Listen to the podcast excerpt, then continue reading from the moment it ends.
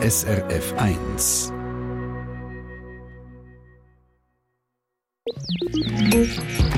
SRF 1 Ratgeber Garten Rosen die sind im Winter wurzelnackt, so kann man sie bekommen. Das heißt, man kauft Rosen ohne Topf. Das hat ein paar Vorteile. Sie können mit der Post verschickt werden und sie sind günstiger als topfte Rosen. Und es gibt Rosen, die keine Pflanzenschutzmittel benötigen. Das wiederum sind dann die einheimischen Wildrosen. In der Schweiz wachsen etwa 30 verschiedene Wildrosenarten und die einheimische Wildrose, ja, da kann man sagen, bereichern jeden Garten Garten, ob gross, klein oder sogar auch der Topfgarten, sagt unsere Gartenexpertin Silvia Meister. Wir wollen wissen, was bringt es denn, wenn man einheimische Wildrose in den Garten setzt oder wenn man sie sogar auf dem Balkon zieht? Einheimische Wildrosen schmücken den Garten eben doppelt. Zuerst einmal im Mai und Juni, wenn sie blühen. Sie können nämlich weiß, rosa und karmin blühen.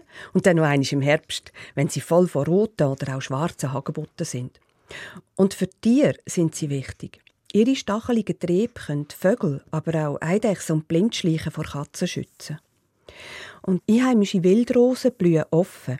Das heißt, sie haben nur fünf Blütenblätter und ganz viele Blütenstaubblätter. Und das bedeutet, dass sie verschiedene Wildbienenarten, aber auch den Käfer und Schwebfliegen und jeder Menge an nährstoffreichem Blütenstaub anbieten.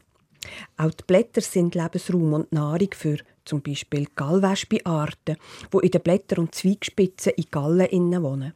Oder für Raupen vom Nachtfalter.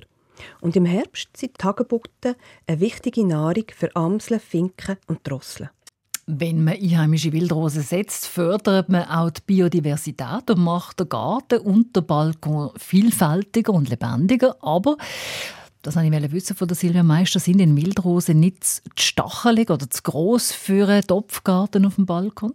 Wildrosen, die im, die im Kübel wachsen, werden nicht so hoch, wie wenn sie draussen im Garten oder in der Natur würden wachsen. Das hat damit zu tun, dass das Wurzelwachstum durch die Topfgröße eingeschränkt ist, auch wenn der Topf 50 cm tief ist. Und trotzdem ist es wichtig, ja, dass man eine Wildrosenart wählt, wo im Maximum anderthalb Meter hoch wird. Da, es gibt da verschiedene, die passen. Aber wenn man eine Wildrose möchte, die nur wenig bis gar keine Stachel hat, dann gibt es eine, die wunderschön aussieht. Das ist die Alpenheckenrose. Sie ist fein im Wuchs, sie hat purpurfarbige Blüten im Juni und ihre roten Hagebutten sind sehr speziell. Sie sind länglich und flaschenförmig. Sie bildet Ausläufer und so wächst sie im Topf ziemlich buschig.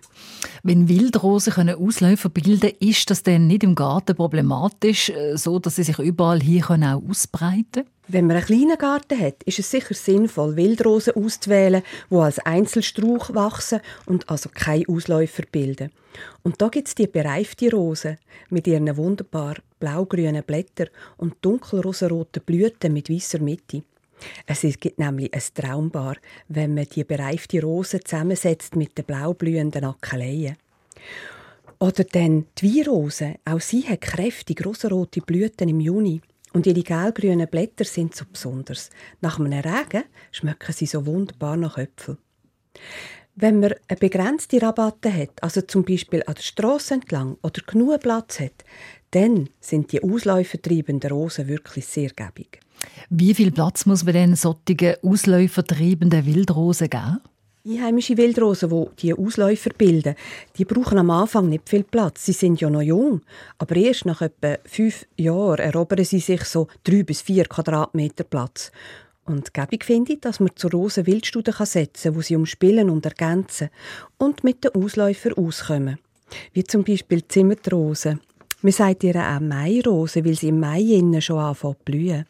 Und ihre Blütenblätter sind tief karminrot und in der Mitte hat sie goldgelbe Blütenstaubgefäße. Und Zimmertrose heisst sie, weil ihre Triebe die Farbe von Zimmert haben, also so schön warm kupferbraun sind.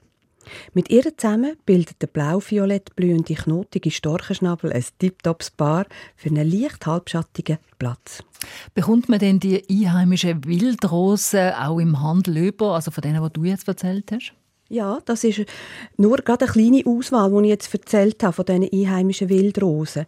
Und die kann man alle jetzt setzen, also Wurzelnack kann man die jetzt setzen. Und die sind im Handel wirklich gang und gäbe.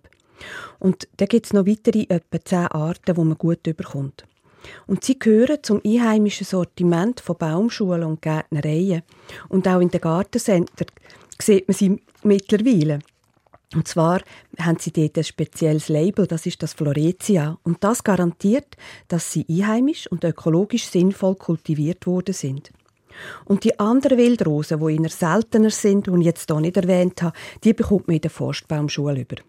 Wurzelnackte Rose jetzt bestellen und setzen. Informationen sind das von der Gartenrotgeber-Expertin Silvia Meister. SRF 1 Ratgeber Garten. Eine Sendung von SRF 1. Mehr Informationen und Podcasts auf srf1.ch.